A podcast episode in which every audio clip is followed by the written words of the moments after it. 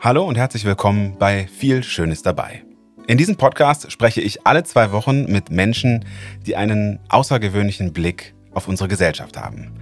Im stressigen Alltag haben wir häufig keine Zeit, über Themen außerhalb unseres eigenen Hamsterrades nachzudenken. Und um genau das zu machen, für ein paar Momente auszubrechen, spreche ich mit denjenigen, die uns helfen können, einen anderen Blick auf die großen Themen unserer Gesellschaft zu bekommen.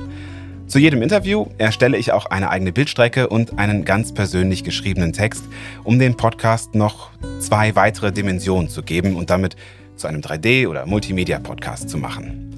Über die Website www.viel-schönes-dabei.de findet ihr die Bildstrecke und den Text zu jeder Folge. An dieser Stelle noch einmal vielen Dank an alle Unterstützerinnen und Unterstützer, die diesen Podcast supporten. Danke, dass ihr am Start seid und auch danke, dass ihr jede Woche mehr werdet. Wenn du auch mitmachen möchtest, dann kannst du das natürlich tun. Einfach auf vielschönesdabei.de vorbeischauen und Supporter oder Supporterin werden. Ihr bekommt dafür extra Folgen, wie unsere Nachbesprechungen, den Viel Schönes dabei Beutel und die Möglichkeit vorab Fragen an meine Gäste zu stellen. Jetzt aber zu meinem heutigen Gast. Heute spreche ich mit Christo Förster und wir sind tatsächlich das erste Mal gar nicht in meinem ganz normalen Setup mit dem eigenen Mikro, sondern ich bin zu Christo nach Hamburg gefahren wir sitzen in seinem Podcaststudio. Es ist durchaus etwas anders, aber wunderbar hier. Vielen Dank für die Einladung, Christo. Aber wer du bist, das sagst du am besten selber in schöner alter, viel Schönes dabei Manier. Ja, als erstes äh, Hallo und Moin, wie wir in Hamburg sagen. Ja, ähm, aber das steht hier auch schon auf dem, dem Skript, was du mir gerade in die Hand gegeben genau, hast. Richtig. Hallo. Hallo, mein Name ist Christoph Förster, hast du auch gerade schon gesagt. Ich bin Journalist, Redner, Coach und Abenteurer. Mikroabenteurer, um genau zu sein. Nach meinem Studium an der Sporthochschule in Köln und der Berliner Journalistenschule habe ich zwischen 2006 und 2015 zunächst als Redakteur für die Fit for Fun und später sogar als Chefredakteur der Mans Fitness gearbeitet. Das Weitergeben von Wissen rund um die Natur hat mich 2012 dazu bewegt, die Natural Coaching Academy zu gründen und das Outdoor-Fitness-Konzept Jungle Fit zu entwickeln. Seit acht Jahren bin ich außerdem Mitglied der German Speakers Association. Ich halte Vorträge zu den Themen Motivation, Persönlichkeitsentwicklung und damit immer verbunden dem Abenteuer. Vor vier Jahren habe ich dann das Projekt Raus und Machen gestartet. Ziel des Projektes oder vielmehr meine Mission ist es, Menschen zu inspirieren, damit sie ihre Komfortzone links liegen lassen und vor die Tür gehen. Wir sprechen heute über Mikroabenteuer Ungewissheit, Gründe, warum man besser zu Hause bleiben sollte, Spontanität und Heringsfilets. Da bin ich gespannt. Wir klären, warum Kinder die besseren Abenteurer sind und wie die Kleinen einem eher zu mehr als zu weniger Abenteuer bewegen können. Mein Name ist Christoph Förster und ich bin der heutige Gast bei Viel Schönes dabei. Hallo Christo. Ja, es freut mich sehr, dass ich heute hier sein darf, in deinem Podcast, zu Gast in meinem eigenen Studio. Nein, toll, toll, dass wir sprechen. Ähm, stimmt alles? Ist soweit? Ist das in ungefähr richtig? Wo? Nein, ungefähr stimmt das. Ich kenne so ein paar Passagen, äh, erkenne ich wieder, glaube ich, aus Wikipedia oder so. Das ist nicht mehr ganz up to date. Ich bin zum Beispiel nicht mehr Mitglied der German Speakers Association. Ja, da war ich mal Mitglied. Aber im Großen und Ganzen äh, stimmt es total. Ähm, ja, passt. Ich bin gespannt über das, was wir sprechen, vor allen Dingen über die Heringsfilets. Da, da wollen wir mal schauen, was ich dazu sagen kann. Nein, es ist viel drin, ähm, tatsächlich auch aus meiner Vita, was schon ein bisschen länger zurückliegt. Und das ist ja das, was man selbst oft gar nicht so präsent hat. Und deswegen ist es ganz schön, da mal ja, nochmal so drauf zu gucken. Tatsächlich bin ich gespannt, auch äh, wie genau Jungle Fit funktioniert. Ich habe einen Spiegelartikel gelesen, äh, ein, zwei andere Artikel dazu, aber ich konnte es noch nicht so richtig greifen. Da werden wir sicherlich nachher, äh, nachher drüber sprechen. Und ähm, so wie ich es gemerkt habe oder auch nachher Interviews gelesen habe von dir, ist das eher so ein Ding, das, das war mal, ich habe das früher mal gemacht, aber ich bin trotzdem daran interessiert. Also ähm, ich ja, bin gespannt, ist, ob wir dazu kommen.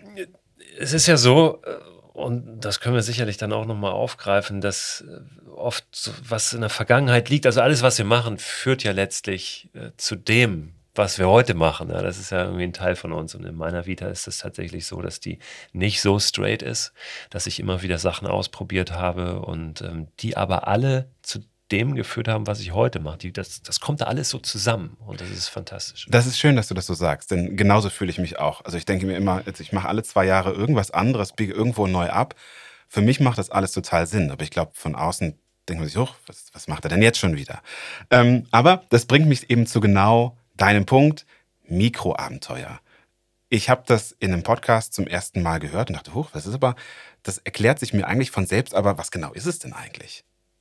Ja, es ist eigentlich selbsterklärend. Ja? Ein Mikroabenteuer ist äh, nicht, dass das, was wir hier jetzt machen, ja, also ein Abenteuer am Mikrofon. Also mit Mikrofon hat es nichts zu tun, sondern einfach ein kleines Abenteuer. Darum geht es. Es ist die Idee, dass wir für ein Abenteuer nicht erst weit weg müssen, viele Kilometer reisen müssen, dass wir nicht viel Zeit brauchen, dass wir viel Geld brauchen, sondern dass ein Abenteuer eher eine Haltungs- Frage ist und dass wir ein Abenteuer sofort greifen können und sofort kreieren, sofort umsetzen können, nämlich vor unserer Haustür und dass wir dafür nicht viel brauchen, dass es nicht viel Aufwand erfordert. Und das ist das, was hinter dieser Idee der Mikroabenteuer steckt, wobei ich immer den Abenteuerbegriff in diesem Mikroabenteuerwort noch viel wichtiger finde. Also wirklich, was ist ein Abenteuer? Was macht ein Abenteuer aus?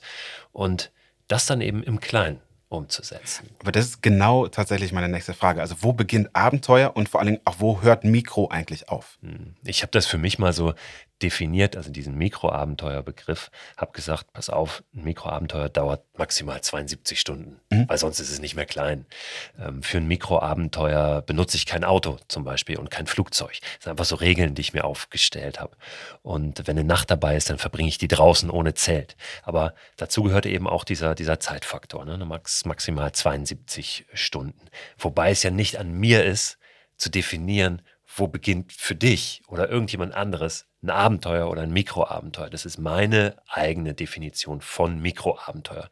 Die haben viele auch für sich so übernommen, aber natürlich ist die nicht allgemeingültig.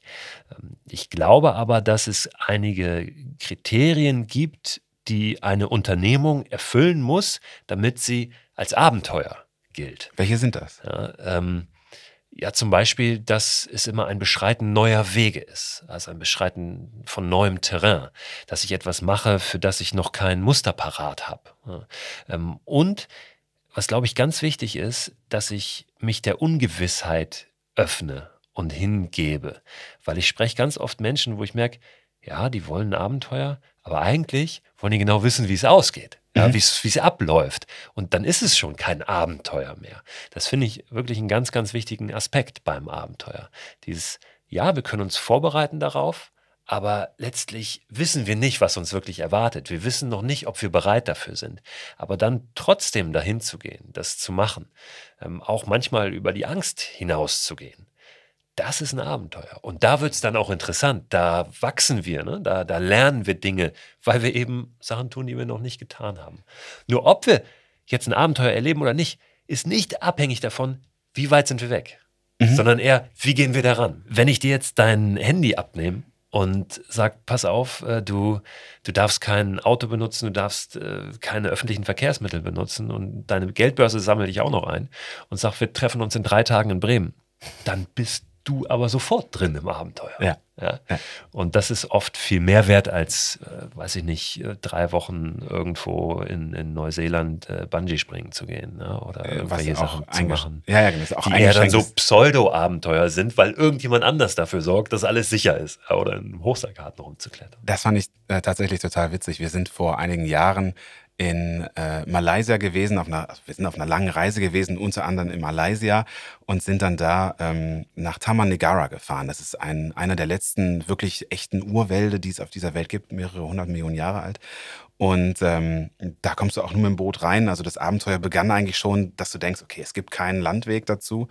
Ähm, aber dort angekommen, in diesem einen, ja, ich sag mal, in dem Ort, von wo aus sich alles dann weiter verteilt, war dann ein großes, schönes Ferienressort. Und du konntest dann auch den Urwald besuchen auf so einem Boardwalk entlang. Also äh, wir sahen das dann quasi aus einer anderen Perspektive, aus der Vogelperspektive, von einer anderen Stelle aus, guckten wir runter auf diesen Boardwalk und wie dann eben die, äh, ich sag mal, schön die deutschen ähm, Sandalentouristen dann über diesen Boardwalk liefen und man hörte nur, Mensch, das ist aber ein Abenteuer hier, das ist wunderbar, sowas echtes, das ist ja richtig aufregend. Und du denkst so, ja, genau. Und ihr habt es noch, ihr habt es noch nicht. Aber man muss denen natürlich auch anerkennen, dass sie bis dahin gekommen sind.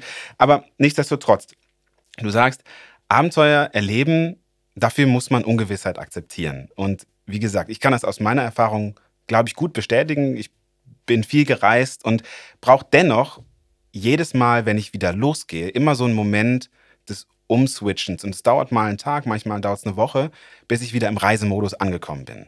Wie erklärst du jemandem, der noch nie gereist ist oder eben noch nie draußen allein übernachtet hat, wie Ungewissheit funktioniert und wie er das akzeptieren muss, kann, sollte? Das ist natürlich sehr schwer, ähm, wenn du diese Erfahrung noch nie gemacht hast. Ähm, ich glaube aber, dass wir, gerade wenn wir in unsere Vergangenheit mal gucken, ähm, vielleicht auch ganz weit in die Vergangenheit zurückgucken, wie waren wir denn als Kinder so unterwegs, dass wir da ganz oft äh, so Anknüpfpunkte finden und auch dieses Gefühl vielleicht so wiederkommt, wenn wir mal drauf schauen, wie war das eigentlich, wenn, wenn wir nicht wussten, ähm, wo der Weg jetzt hingeht oder was uns da erwartet. Ne? Ähm, ich meine, Kinder sind die geborenen Abenteurer, die geborenen Entdecker. Die wollen ja ähm, A, die Umgebung entdecken, ihren, ihren eigenen Körper, die eigene Leistungsfähigkeit entdecken, was kann ich, was funktioniert, was nicht. Und das haben wir alle gehabt mal. Das ist meist irgendwann ein bisschen verschütt gegangen. Aber da mal zu kramen und zu gucken, wie war das eigentlich und wie habe ich das damals so wahrgenommen? Und war das nicht eigentlich ganz gut? Das hilft schon oft, ähm, um einfach so einen ersten Schritt wieder zu machen. Aber den braucht es natürlich. Also diesen, diesen ersten Schritt, um irgendwo reinzukommen. Und so ein Mikroabenteuer kann einfach eine wunderbare Möglichkeit sein, ähm, die Hürde mal nicht ganz so hoch zu legen und nicht zu sagen, okay, ich muss jetzt zwei Wochen, drei Wochen irgendwo nach whatever, Bora Bora, Uganda oder nach Peru, ähm, sondern es ist völlig okay, wenn ich mal zwei Tage ähm, einfach hier vor meiner Haustür was erlebe oder wenn ich einfach mich nur mal traue, eine Nacht draußen alleine zu verbringen irgendwo. Um da dann schon so, ja, die, im Kleinen wieder dieses, dieses Gefühl zu bekommen, auch ein Stück weit ja dieses Gefühl von Freiheit ähm, sagen, es ist erstmal, es ist alles offen, ich muss gerade nichts und ähm, ich mache halt Sachen einfach mal anders als alle anderen, die jetzt da in ihren äh, Häusern, Wohnungen liegen und schlafen. Ich bin draußen so. Und auch natürlich in der Natur. Die Natur ist auch ein, ein wichtiger Aspekt dabei, ähm, sich zu bewegen und sich auch als Teil der Natur zu begreifen. All das kommt dann oder kann relativ schnell auch kommen ich meine Erfahrung ist wirklich, dazu müssen wir nicht weit, weit weg. Ähm, so diese Erkenntnis ist oft sogar viel größer.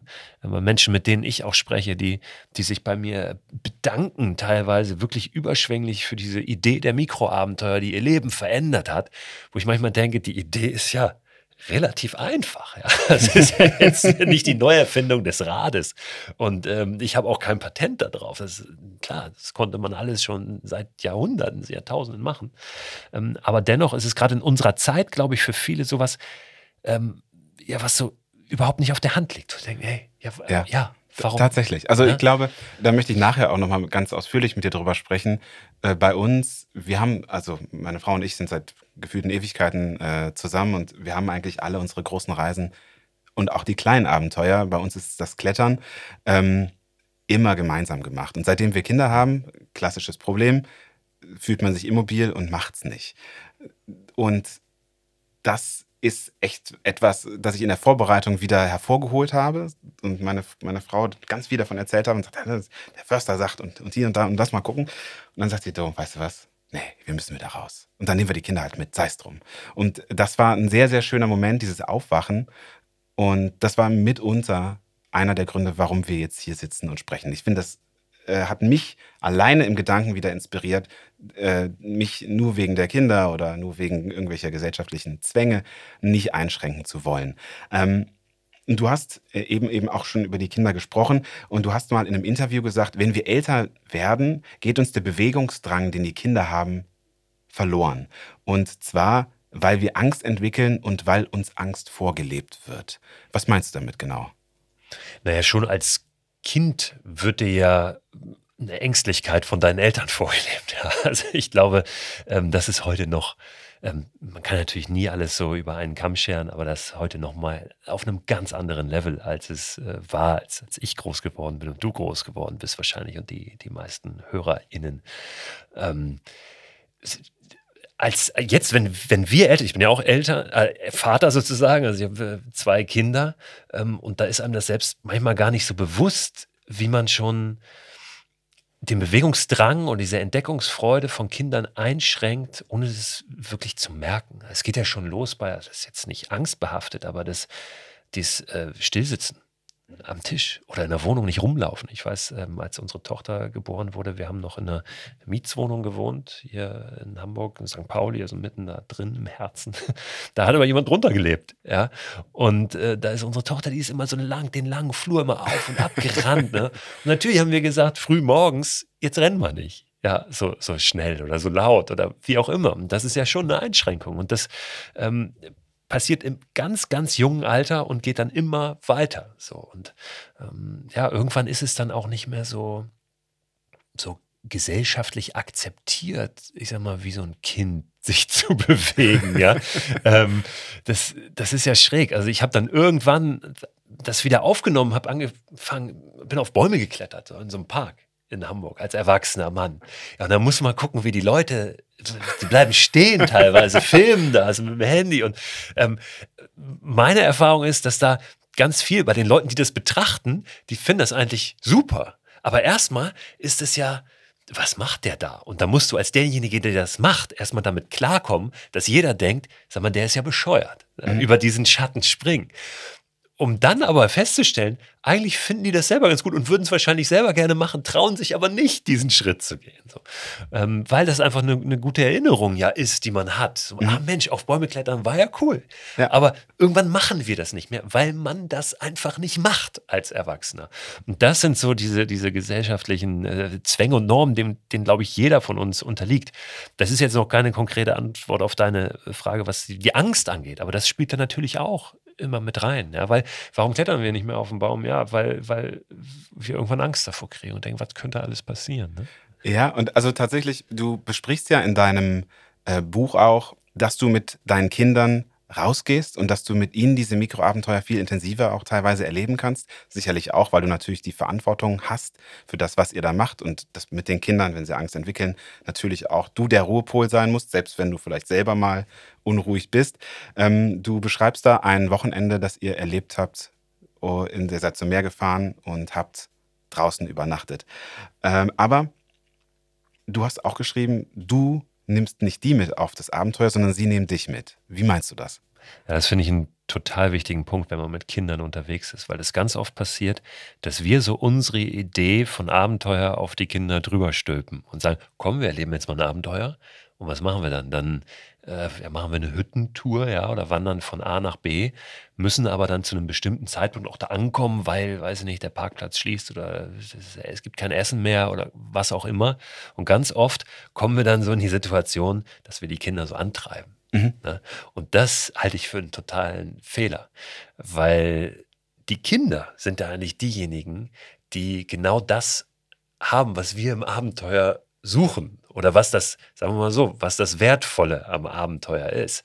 Dieses auch oft das Offenlassen, ähm, dieses Spielerische, dass man sagt, pass auf, ich lasse mich jetzt treiben ein Stück weit. Und das ist ja das, was es ausgemacht das hat. Das Ungewisse, ne? das Treiben, als, als, ja, ja, als, als Kinder. Pass auf, wir folgen jetzt mal diesem Bach. Und völlig egal, wann wir irgendwo sein müssen. Weil wenn es dunkel wird, dann, und dann kommt wieder diese Mikroabenteueridee ins Spiel, dann haben wir vielleicht einen Rucksack dabei mit Schlafsack und Isomatte und schlafen wir halt einfach da. Ja, oder suchen uns da irgendwas. Oder die Kinder werden mit eingebunden und sagen, wir geben so ein bisschen was vor, komm, wir schlafen heute draußen, aber ihr sucht den Platz. Ja, oder jeder von euch führt mal zwei Stunden. Und dann sich aber auch dafür zu öffnen, ja, wo es dann hingeht. Ne? Wir wissen dann auf einmal nicht mehr, okay, heute Abend sind wir an der Hütte, dann kommen wir an den Abzweig. Ja, das ist dann alles gleich sehr viel ungewisser und ähm, offener.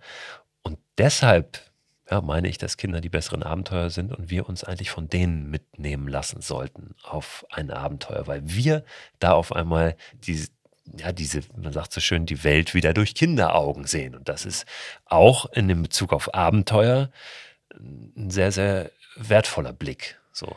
Wie ist das denn? wenn du, also ich kenne die Situation auch, wenn man mit Kindern draußen ist. Und äh, ich, ich meine, deine Kinder müssten im gleichen Alter gewesen sein wie meine jetzt, als ihr in Neuseeland den Rootburn-Track mhm. gemacht habt. Wie alt sind jetzt deine Kinder? Drei und fünf. Können wir ja kurz drei, waren sie damals? Ja, genau. Meine sind jetzt drei und fünf. Und also deswegen kenne genau, ich die Situation. Ah, die sind jetzt in dem Alter wie meine damals. Jetzt habe genau, ich dich. So. Genau, meine sind acht und neun und elf. So, neun und elf.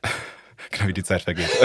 und äh, ich kenne also diesen Moment, ähm, oh Papa, mir ist jetzt langweilig, ich habe keine Lust mehr, oh, mir tun die Füße weh. Und das kann auch schon nach 20 Minuten passieren. Wie gehst du, du damit um, dann die Motivation hochzuhalten auf der einen Seite und wie seid ihr damals damit umgegangen? Denn gerade am Rootburn-Track stelle ich mir vor, es gibt eben die Hütten, die man erreichen muss, weil man eben auch in der Natur dort nicht übernachten darf. Hm, das stimmt, ja, genau. Diese, diese Wanderung dort auf dem Rootburn Track liegt ein paar Jahre zurück. Einer der, schönst, der schönsten Wanderungen, schönsten Wanderrouten wahrscheinlich der Welt. Äh, Neuseelands auf jeden Fall in einer völlig äh, unberührten Natur. Und in der Tat kannst du dort nicht einfach wild zelten. Ne? Du, du, also es gibt Zeltplätze, es gibt Hütten, aber immer nur eine bestimmte Anzahl von Menschen, die dort sein dürfen. Da muss man sich vorher anmelden. Und wir haben das, wir haben einfach jede Möglichkeit mitgenommen. So. Ja. also um die Etappen kurz zu halten. Aber dennoch war unser Sohn ja drei Jahre alt. Und ähm, ich glaube, es ist manchmal ganz gut, so, so Rahmenbedingungen zu schaffen. Und in dem Fall war die Rahmenbedingung, ich habe gesagt, also wir nehmen keine Kraxe mit. So, die nehmen wir gar nicht ich, mit. Ich glaube, alle Eltern, die jetzt hören, machen. und zwar der Rootburn-Track, muss man dazu sagen, äh, wird definitiv, also ist nicht empfohlen für Kinder.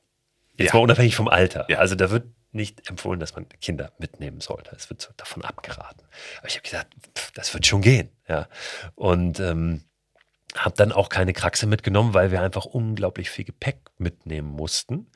Ähm, wir waren fünf Tage unterwegs und hatten keine Möglichkeit, in diesen fünf Tagen irgendwo etwas zu essen zu bekommen. Auch die Hütten, die dort auf dem Track liegen, sind nicht bewirtschaftet. Also man kann dort nichts kaufen. Ja, ähm, und das heißt, wir mussten für fünf Tage alles dabei haben auch ein Zelt dabei haben, Schlafsäcke für vier, ähm, Isomatte für vier, weil wir teilweise eben im Zelt, teilweise in der Hütte übernachtet haben. Und logischerweise habe, äh, also meine Frau hat auch was getragen, auch einen vernünftigen Anteil, aber das meiste blieb eben auf mir hängen. Klassiker. Äh, weil ich der körperlich Stärkste bin und die Kinder äh, ja zu klein waren, um groß was tragen zu können. Und da war einfach eine Kraxe nicht mehr drin. Ja. So, dann habe ich gedacht, die bleibt zu Hause, weil dann kommen wir auch gar nicht in die, in die Verlegenheit, dann irgendwie jemanden tragen zu müssen. Und habe auch gesagt, also die, das mag jetzt ähm, sich ein bisschen hart anhören, aber ich, die erste Regel ist, es wird keiner auch nur einen Schritt getragen. ja, keinen Präzedenzfall schaffen. so. ja. Und dann ähm, muss man natürlich mit so kleinen Tricks spielen. Wir haben sehr viele Geschichten erzählt. Also wir haben ganz viel, und das war auch, auch toll und was ganz Besonderes an dieser Tour. Wir haben ganz viel miteinander erzählt. So. Und ähm, immer dann Geschichten weitererzählt und so. Und wir hatten, ähm, das ist, wie pädagogisch wertvoll das dann ist, äh, weiß ich nicht, sagen wir dahingestellt. Wir hatten äh, Süßigkeiten dabei, mhm. aber auch genau abgezählt. Ja, oh. So dass, genau, wenn man so einem schönen Laden, wo man so ähm, einzeln so kleine Teilchen sich zusammensuchen konnte. Das durften die Kinder dann. Und ähm, ich sag mal so Gummibärengröße. Und da gab es zwei pro Tag mhm. Äh, für jeden. Also es hatte dann jeder zehn. Und es gab einen mittags und einen abends. und das war aber dann total das Highlight. Ähm, und das ist ja auch schön zu sehen, was passiert, wenn man das dann mal wieder so runterkocht, weil das geht. So, es muss nicht immer so ein Überfluss sein. Und wie toll das für die war, dann mittags dieses eine Gummibärchen und abends auch noch mal eins. Das hat auch, glaube ich, der Motivation geholfen. Ähm, ja, und dann war es dieses zusammen als Familie da sein und erleben und wenig Reize von außen, ähm, Handy aus, funktionierte sowieso nicht. Ähm, das, ja, das hat uns da auch nach vorne gebracht. Das war, das war toll. Und es war auch ein, ein Weg, der abwechslungsreich war. Ich glaube, das ist auch was, was nochmal wieder was macht, wenn du nur so eine, eine Schneise im Wald hast, so, so einen Wirtschaftsweg, der immer nur geradeaus geht und rechts und links ist nichts Großes. Natürlich wird den Kindern das langweilig. Aber dann biegst du einmal um die Ecke und dann windet sich so ein, so ein Waldpfad, ja, so ein bisschen auf und ab über Stock und Stein und ähm, rechts fällt es mal ab, da guckst du in ein Tal und links ist eine Bergflanke und das ist natürlich gleich was ganz anderes, was mhm. viel spannender ist. Ja. ja. Also das spielt sich ja auch eine Rolle. Wie hat es denn eigentlich für dich angefangen mit Mikroabenteuern? Das war ja jetzt kein Mikroabenteuer, das in Nein. dem Sinne, ne? das Nein. war ja schon ein ganz großes, allein die, der Flug sicherlich nach Neuseeland. Wie hat das für dich dann, ich schätze jetzt mal aus der ähnlichen Beweggründen wie das, was ich eben gesagt habe, nämlich dieser, äh, diesem Gedanken, oh Mist, ich bin jetzt hier zu Hause und ich muss auch hier auf die Familie aufpassen. Schätze mal, daraus hat, hat es sich irgendwie entwickelt. Wie, wie hat es bei dir angefangen? Ja, genau, genau so wie du es wie beschreibst. Ne? Ich bin auch jemand, äh, der schon immer sehr gerne gereist ist, ne? der viel entdeckt hat und eben auch weit weg war. Und dann war ich in, in so einer Phase, wo das A nicht mehr so gut ging und B, ich das aber auch gar nicht mehr so wollte, ne? ständig weit weg sein, weil du hast dann ja. zwei Kinder zu Hause und ich hatte mich selbstständig gemacht und wollte jetzt nicht nur in der Weltgeschichte rumtouren. Trotzdem war ja aber diese Sehnsucht nach dem Abenteuer, nach dem Entdecken noch da. Und das war für mich tatsächlich so ein Knoten, der sich irgendwie zusammenzog und ich nicht wusste, wie ich den durchkriege. Welcome to my life. Ja. und, und ich habe dann mich aber auf was besonnen, irgendwann, was immer gut funktioniert hat in meinem Leben, nämlich dies einfach machen und, und mal Ausreden wegwischen und, und mutig in was hineingehen, aber im Kleinen. Und das war an einem Tag, an einem Märztag, wo ich mit einem Freund aus Berlin telefoniert habe. Und den hatte ich lange nicht gesehen. Und wie das oft ist mit alten Freunden, ich glaube, das kennen viele von uns, man beendet so ein Gespräch dann mit den Worten, äh, ja, wir müssen uns mal wieder sehen. Und das tut man teilweise aber jahrelang. Ja. Und an dem Tag habe ich gesagt, so, ne, lass uns mal morgen, lass uns morgen frühstücken gehen. So, ich lebe in Hamburg, haben wir vorhin schon gesagt, er in Berlin. Und ich habe ihn gefragt, ob er Zeit hat. Und dann hat er gesagt, ja. Ähm, und es ging um Frühstück am Brandenburger Tor. Ne? Ich habe gesagt, ich komme ans Brandenburger Tor mit dem Fahrrad. und er hat gesagt, ja, habe ich Zeit. Ich habe dann schnell aufgelegt, dass ich mir es nicht noch groß anders überlege oder wir das Thema zerreden. Dann bin ich in den Keller gegangen, habe geguckt, ist mein Fahrrad fahrtüchtig? Ich hatte ein ganz gutes Fahrrad und es war fahrtüchtig. Ich war aber zehn Jahre nicht mehr länger als 20 Kilometer am Stück gefahren. Ne? Also viel in der Stadt so, aber darüber hinaus eigentlich nicht. Und hatte noch einiges zu erledigen an dem Tag und es hat dann gedauert bis 4 Uhr am Nachmittag dass ich wirklich mich auf mein Rad gesetzt habe und losgefahren bin. Von meiner Haustür aus. Ich habe meine Frau, die hatte gearbeitet, tatsächlich noch kurz Bescheid gesagt. ich bin dann mal weg. Ja. Ich bin, mal, bin morgen wieder da wahrscheinlich. Aber jetzt bin ich erstmal weg und bin dann einfach gefahren. Bin die ganze Nacht gefahren. Ich wusste, ich brauche mir sowieso nicht viel Gedanken darüber machen, wo ich die Nacht verbringe, weil ich würde die Zeit gar nicht haben, wenn ich morgens am Brandenburger Tor sein wollte, um irgendwo zu schlafen.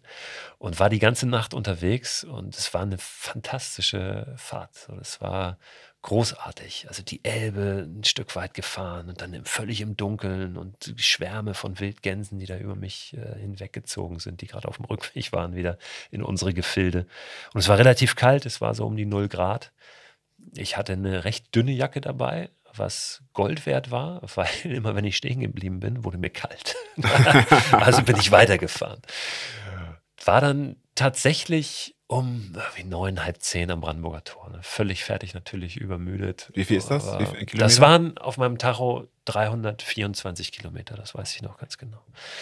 Und das ist natürlich ein totaler Gewaltakt. Ja. Ähm, aber es war großartig. Ich habe dann mit dem Simon heißt er gefrühstückt war ein recht einseitiges Gespräch. und mich dann nach dem Frühstück in den nächsten Zug gesetzt und bin wieder nach Hause gefahren mit meinem Fahrrad. Und war 24 Stunden ziemlich genau, nachdem ich aufgebrochen war, wieder an meiner Haustür. Hast du nachts irgendwas geschlafen? Nee. Gar nicht. Bist du irgendwie in Vollmüdigkeit vom Rad gefallen? Nee, das war viel, viel weniger schlimm, als ich dachte. Ich dachte, es kommt irgendwann so um vielleicht ein, zwei Uhr, so wirst du ausgenockt und es geht gar nichts mehr.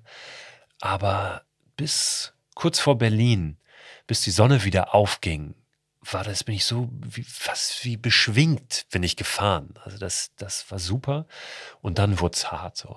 dann, ja, klar kommt dann die Müdigkeit nochmal mehr und dann wurden die Straßen, waren dann wirklich nur noch so gerade und schlechte Radwege dann wieder, wenn du in Berlin bist. ähm, das war dann mühsam natürlich, aber ähm, das ging erstaunlich gut. Und ja, ich meine, früher haben wir auch Nächte durchgemacht und das ging, ne? Der, der große, die große Müdigkeit kam wie. dann sehr spät ja. am nächsten Tag irgendwann abends. Ne? Wie ist das denn ähm, so im, im Recherchieren und auch im Lesen? Habe ich schon ja, festgestellt, gemerkt, dass du für solche kleinen Gewaltakte dir deinem eigenen Körper gegenüber schon prädestiniert bist. Du hast das ja nochmal gemacht, dann als du nach Helgoland mit dem Stand-Up-Paddle ja, gefahren bist. Ja. Ähm, und hast dann aber auch berichtet, dass das durchaus auch auf dem Körper ging. Mhm. Ähm, das Thema Gesundheit muss ich jetzt quasi, sag mal, von äh, Familienseite aus einmal ansprechen, denn meine Frau ist Physiotherapeutin und als ich ihr erzählt hatte, wie du deinen Körper malträtiert hattest, sagt sie auch, ah, naja, das ist jetzt mal entspannt. Wie sieht das denn eigentlich aus, wenn ähm, jetzt der allgemeine äh, oder der wenn der, der Otto Normalverbraucher sowas macht, muss der seinen Körper so kaputt machen? Und äh, wie hast du deinen wieder hinbekommen eigentlich? Mhm. Ja, das ist äh, eine sehr gute Frage als aus der Sicht der Physiotherapeutin natürlich, wie ich den wieder hinbekommen habe, nämlich auch äh, auf, auf dem Wege. Ähm, in der Tat mag ich das. So diese körperliche Herausforderung habe ich schon immer gemocht. Ähm, natürlich musst du aber nicht für ein Abenteuer äh, immer so einen Gewaltakt vollziehen. Im Gegenteil, ähm, die Gefahr ist ja auch im Kleinen, auch im Mikroabenteuer, dass wir immer in so ein höher, schneller, weiter reinkommen. Mhm. Und ich versuche auch immer mich dem zu, zu entziehen, so dieser, dieser Gefahr oder dieser Verführung immer noch einen draufzusetzen und das wirklich als in, in seiner Vielfalt auch zu begreifen, was da möglich ist. Denn ähm, ja, wie gesagt, eine Nacht draußen im Wald irgendwo ist auch schon ein großartiges Abenteuer. Ja, für viele, puh, ganz schön auch angstbeladen. Mhm. Ähm, und ja auch eine Ungewissheit, in die man da reingeht. Ja, wo finde ich da überhaupt einen Platz, wo ich jetzt übernachten kann? Wer kommt da vielleicht? Was höre ich für Geräusche? Ähm, und, und auch sowas habe ich gemacht, habe ich, mache ich immer wieder. Ähm, wir können auch einfach nur einen Tag lang unterwegs sein, von Sonnenaufgang bis Sonnenuntergang. Es geht wirklich nicht darum, ähm, jetzt immer nur Kilometer zu machen, Kilometer zu machen. Das ist ja so ein Muster, was wir dann einfach nur übertragen, ja, auf, ja. aus dem ja. Alltag, beruflichen wie privaten manchmal auch, auf das Freizeiterleben dann. Und das, das muss es nicht sein. Ähm, ich glaube, das ist ganz wichtig, dass jeder für sich selbst auch so definiert, wo beginnt denn für mich das Abenteuer? Weil das kann ich nicht machen. Ich weiß ja nicht, hat immer mit Komfortzonen auch zu tun. Ne? Wo, wo fühle ich mich bequem und gemütlich und wie sieht der Schritt darüber hinaus aus und in welche Richtung gehe ich den? Ne? Also wo, wo geht es über diese, diese Markierungen in die Komfortzone? Nach hinten, nach vorne, rechts, links? Mhm. Also es muss nicht immer nur dieses Vollgas-Ding sein. Ähm, und ja, das, das muss jeder für sich selbst sehen. Ich glaube aber, dass es total wertvoll ist, wirklich auch ins Abenteuer reinzugehen und nicht jetzt nur zu sagen, ich mache einen Ausflug und den nenne ich jetzt Mikroabenteuer. Ja? Weil das ist was anderes. Und im Abenteuer äh, steckt einfach viel mehr, stecken viel mehr Möglichkeiten, so für sich selber weiterzukommen, zu wachsen. Du hast eben von Muster gesprochen. Und das finde ich ganz interessant, denn dieses höher, schneller, weiter ist natürlich ein Muster. Ich war lange in der Werbeindustrie tätig und da ist es immer, es muss die nächstgrößere Kampagne, die muss größer werden als die letzte und dann immer weiter, immer weiter. Und es geht eigentlich darum, sich selbst zu produzieren und es geht nicht darum, was für sich zu machen. Und in deinem Buch hast du eine sehr schöne Methode gefunden, wie man für sich selber herausfinden kann, was man eigentlich möchte. Also wenn man sagt, na, ich muss jetzt den Marathon laufen, weil ich möchte ja gerne draußen sein, dann ist vielleicht der Marathon gar nicht das richtige Ziel. Und äh, du hast das so schön benannt. Also du sagst, es gibt äh, Situationen, es gibt Kriterien mhm. und dann die Leitsterne. Und kannst du dieses Konzept einmal so ein bisschen für, für die Hörerinnen und Hörer erläutern, weil ich glaube, mir würde es zu schwer fallen, das korrekt wiederzugeben. Mhm. Ja, das ist im Prinzip so eine Idee, also ein Versuch, von mir mal äh, zu vereinfachen und runterzubrechen, wie letztlich Motivationspsychologie funktioniert. Ne? Ähm, ich habe das mal gemacht, dass ich irgendwann einfach geschaut habe, was sind eigentlich so die besten Situationen in meinem Leben gewesen. Ne? Und ähm, die, die viele dann gleich immer nennen, ist Hochzeit, Geburt eines Kindes, ne? aber mal jenseits dessen. Ne? Also in welchen Situationen war ich richtig gut? Ähm, war ich voll bei mir, so in meiner Kraft, wie man so sagt. Und dann mal zu schauen, gibt es gemeinsame Nenner von diesen Situationen? Also finde ich irgendwas, was da immer wieder auftaucht, wie so, ein, wie so ein roter Faden. Und wenn es noch so klein ist. Eins war zum Beispiel bei mir, ich war immer draußen mhm. in diesen Situationen. Und das ist ja schon mal eine ganz interessante Erkenntnis. Also ja. ich bin offenbar dann immer gut, wenn ich draußen bin. Wenn ich selbstbestimmt Dinge tue. Das ist so bei mir der Fall gewesen. Und ich glaube, von diesen Kriterien, die wir dann finden, die den Situationen gemein sind, in denen wir richtig, richtig gut sind oder glücklich, dann können wir davon so eine Art Leitstern ableiten. das, also das ist etwas, was uns, ja, was uns, was uns leitet, was uns nach vorne bringt und auch vielleicht für die Zukunft uns hilft, unseren Weg zu finden. Weil wir gucken oft immer auf diese Ergebnisziele. Also die Ziele, die wir haben, sind meistens Ergebnisziele so in unserer Gesellschaft. Das hat immer irgendwas mit Zahlen zu tun. Wir wollen Betrag X verdienen ja, oder wir wollen ähm, so und so viel Kilo abnehmen noch bis zum Sommer oder den Marathon unter fünf Stunden laufen. Und das sind eher Ergebnisziele. Und die, wenn wir jetzt mal so bei diesem Bild mit, dem, mit den Leitsternen bleiben, wenn wir in einem, in einem Wald stehen oder vor einem Wald stehen, dann diese Ergebnisziele, die sind irgendwo da hinten, hinter den Bäumen, die, die, die sehen wir ja gar nicht. Und da gibt es ja. gar nicht so richtig einen Bezug zu. Diese Leitsterne, die sind aber immer da oben. So, die, die weisen uns den Weg. Ne? Wo auch immer das dann hingeht durch diesen Wald und wie wir unseren Weg so durch den Wald finden oder wo wir rechts und links abbiegen und mal auf die Schnauze uns legen. Ja? die stehen da oben. So, das vermögen aber Ergebnisziele nicht, so, ja. uns, uns zu leiten, wirklich. Und deswegen glaube ich, ist es wichtig zu schauen, wenn wir Ziele haben, was steckt hinter den Zielen? Warum wollen wir das erreichen? Im Coaching, also ein guter Coach stellt eigentlich die Frage, wenn es um Ziele geht, was ist dir möglich, wenn du das Ziel erreicht hast? Mhm. So. Und dann ja, kommen viele erstmal schon so aus dem Konzept und denken, ja, ich will halt einfach dieses Ziel erreichen. Ja. Aber, ja, aber warum denn? Was, was ist dir dann möglich, wenn du das hast? So, was kannst du dann machen, was du jetzt nicht kannst? Und das ist, glaube ich, ganz wichtig, da mal hinter zu gucken und nicht in so einen blinden Aktionismus zu kommen. Ja, wenn, was weiß ich, irgendein Motivationsguru kommt und uns aufpeitscht in irgendeiner Veranstaltung und wir dann da über Kohlen laufen und auf einmal alles tun würden, was der sagt, ja, aber was ist denn meins? Ne? Also was ist mein Ziel? Warum will ich denn das? Dahin zu gucken. Ich glaube, das ist, das ist total wichtig. Nicht nur ähm, immer in den Hintern treten, sich selber auch und, und, und rausjagen, sondern zu gucken. Gutes Beispiel mit dem, mit dem Joggen, mit dem Laufen. Ich kenne total viele Menschen, die haben, denen macht es überhaupt keinen Spaß, joggen zu gehen. Die meinen aber, sie müssten das, weil das ich habe es vorhin vorgelesen, selber mal für die Zeitschrift Fit for Fun gearbeitet. Ja. Da war immer irgendwann äh, die, die, einmal im Jahr mindestens die Coverzeile Laufen, der Fettkiller Nummer eins. Ja. weil das Laufen nun mal so gut ist, weil das alle machen, müsste man das. Aber wenn es verdammt nochmal dir keinen Spaß macht, dann such dir doch was, was dir Spaß macht. Ja, guck mal dahinter und finde doch eine Bewegungsform, ähm, wo die, die du nicht nur ausführst um damit was einen Zweck zu erfüllen, sondern weil dir das selbst auch irgendwie was gibt. Ja, ja weißt du, da, kann, da fühle ich mich so wiedererkannt. Also der Punkt ist, ich mag Laufen überhaupt nicht. Beziehungsweise ich mag theoretisch noch nicht mal wandern. So, das mag jetzt einem komisch vorkommen. Aber der Punkt ist, ich mag total gerne wandern, wenn am Schluss der Wanderung ein Berg ist.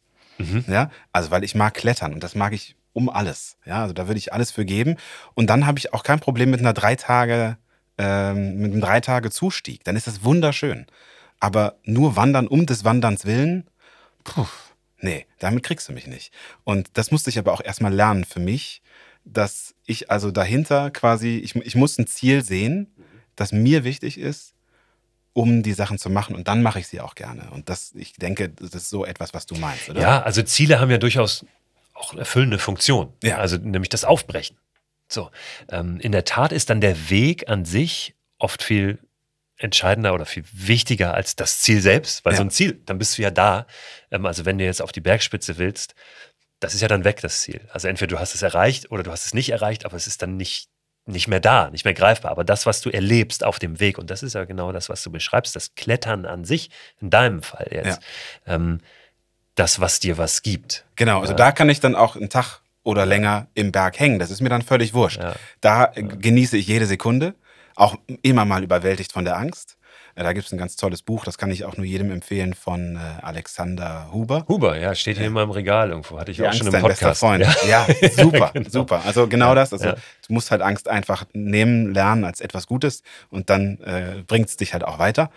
Äh, und ja, das So, jetzt habe ich ein bisschen den Faden verloren, aber das ist naja, genau wenn's, das. Aber wenn es nur, um das, nur um das Ziel gehen würde, um den Faden wieder aufzunehmen, dann könntest du da ja auch mit der Gondel hochfahren. Also wenn, wenn du nur da oben stehen wollen Ja, würdest, genau. ne, das Ja. ist es ja nicht. Exakt. Ne, aber ähm, es ist dieses, der, den Weg dorthin beschreiten, für dich eben ist das Klettern das, was es, was es ausmacht. Und jetzt nicht jetzt das Wandern, aber das ist ja bei jedem unterschiedlich. So. Ja, das Wandern kann ja trotzdem Ja. schön sein, wenn dahinter was steht, was ich gerne mache. Und das ist dann auch, dann wird's auch, da kann ich auch da oben stehen und es genießen. Die Plackerei, äh, das kenne ich auch wieder an mir, äh, ist eben auch so, das macht eigentlich Spaß, wenn man es hinter sich hat, aber dann, dann kann man auch wirklich Spaß daran empfinden. So, ne? ähm, wo ich jetzt mal so ein bisschen noch äh, quasi reingehen würde, ist, es gibt da genügend Gründe, das alles nicht zu tun. Mhm. Und auch da beschreibst du in deinem Buch wunderbar, wie ich finde, dass es total gute Gründe gibt, es einfach nicht zu machen. Und äh, die würde ich gerne, das sind sieben Stück an der Zahl, die würde ich gerne einmal durchgehen, um auch allen, die jetzt noch sagen, ah, ich kann das ja nicht, weil ich habe ja keine Zeit, ich, äh, Ja, ich, ja, ja. Ja, das Wetter das ist gerne schlecht, machen. ne? dass wir da mal so durchgehen, Mhm. warum, also quasi den, den Nährboden unter den Ausreden wegnehmen. Ja, das würde ich gern machen. Also äh, ich habe zu wenig Zeit als erstes. Sicherlich wahrscheinlich die Top 1 Antwort, oder? Ja, klar. Äh, Kenne ich natürlich auch selbst. Ähm, Und da ist immer die Frage, wofür wende ich meine Zeit auf? Weil natürlich hat mein Tag nur 24 Stunden und von denen will ich auch noch ein paar schlafen. So. Ähm, Und, und was ist mir am wichtigsten mit dieser Zeit zu tun? Also mal die Prioritäten hinterfragen. Mhm. Ja. Und, ähm, ist- und auch ehrlich zu sich zu sein. Weil wenn ich immer jammere sozusagen und sage, eigentlich würde ich gerne das und das machen, aber ich habe keine Zeit, dann scheinen mir ja andere Dinge wichtiger zu sein in dem Moment. Und ähm, das dann aber auch so zu akzeptieren für sich selber. Weil wenn ich jetzt, weiß ich nicht, abends auf dem Sofa sitze und Netflix gucke, dann scheint mir das in dem Moment wichtiger zu sein. Mhm. Ja.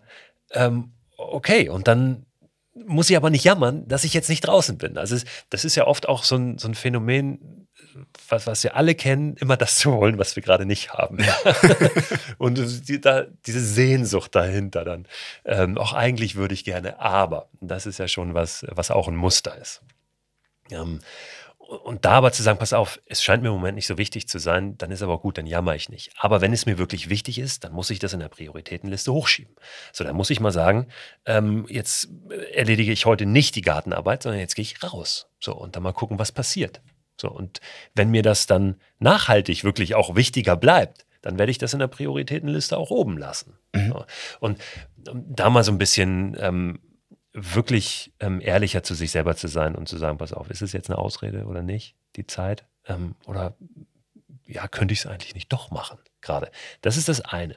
Und das zweite ist, nach Zeitfenstern zu gucken, die bislang für mich eigentlich keine waren, wie zum Beispiel zwischen zwei Arbeitstagen. Was Ja. machst du da zum Beispiel? Also ich kann ja mit meinem Rucksack und meinem Zeug, was ich so brauche, ins Büro gehen. Ja, oder wo auch immer mein Arbeitsplatz ist. Wir arbeiten ja nicht alle in Büros. Und nach Feierabend gehe ich dann vom Arbeitsplatz los, entweder zu Fuß oder mit dem Rad oder sogar mit öffentlichen Verkehrsmitteln und fahre eine Stunde raus. Und da verbringe ich dann die Nacht. Und morgens komme ich direkt wieder ins Büro. Ja, ist völlig jenseits unserer Vorstellungskraft oft. Aber warum nicht? Ja. So, es ist möglich. Und da mal hinzugucken, also welche Zeitfenster gibt es, die ich bislang noch gar nicht gesehen habe für abenteuerliche Unternehmungen in der Natur. Und wenn man dann abends sein Buch lesen will, kann man das ja trotzdem noch machen, ne? Genau, ja. Ja, oder m, sei es nur ein, ein Abendessen nach draußen zu verlagern. Ja, Ja, mit, mit einem Partner oder der Partnerin oder sogar der Familie. Und da auch festlich zu kochen. Ja, zwei Gaskocher mitzunehmen und dann richtig gut das Abendessen äh, zu gestalten. Oder was weiß ich, Silvester, die Silvesternacht draußen zu verbringen, irgendwo auf einem Berg und mal aus der Ferne sich irgendwie da anzugucken, was da in den Himmel geballert wird. ähm, also wirklich mal, ich benutze das Wort mittlerweile leider nicht mehr so gerne querdenken. Ja. Ja, ja, aus nachvollziehbaren Gründen. Aber, Mist, ne? aber, da, aber darum geht es eigentlich. Ne? Ja. Wirklich mal wirklich anders zu denken, als ich es immer getan habe, weil ich glaube, ich weiß gar nicht, von wem der Spruch ist, aber wenn, wenn du immer das tust, was du immer schon tust, dann wird sich natürlich nicht verändern. Oder wenn du immer so denkst, wie du immer schon denkst, du musst halt anders denken, wenn sich was verändern soll. Ich glaube, heute würde man sagen, die eigene Filterbubble verlassen, quasi. Ja. ähm, Punkt zwei. Der erste Schritt ist so schwer. Mhm. Ja, ist er ja in der Tat. Der, der Schritt aus der Haustür raus ist wahrscheinlich der, der schwerste. Haben wir, glaube ich, schon größtenteils auch drüber gesprochen. Ähm, das ist dieses, ja, sich ein Ziel setzen, das kann man schon machen, um dann eben aufzubrechen, um loszuziehen, ähm, sich man kann diese typischen, diese, diese Tricks, Hacks, ja, äh, die es auch zum Laufen gibt, sich mit einem Freund verabreden oder einer Freundin, ja, wirklich einen Termin ausmachen. Ähm, man kann sich einen Rucksack schon fertig packen, der gepackt ist. Ähm, damit die Hürde nicht so groß ist, äh, ich kann, ich muss erstmal Sachen zusammensuchen. Nee, der steht da, der ist immer gepackt. So wie die Laufschuhe, die schon neben dem Bett morgens stehen. Ja.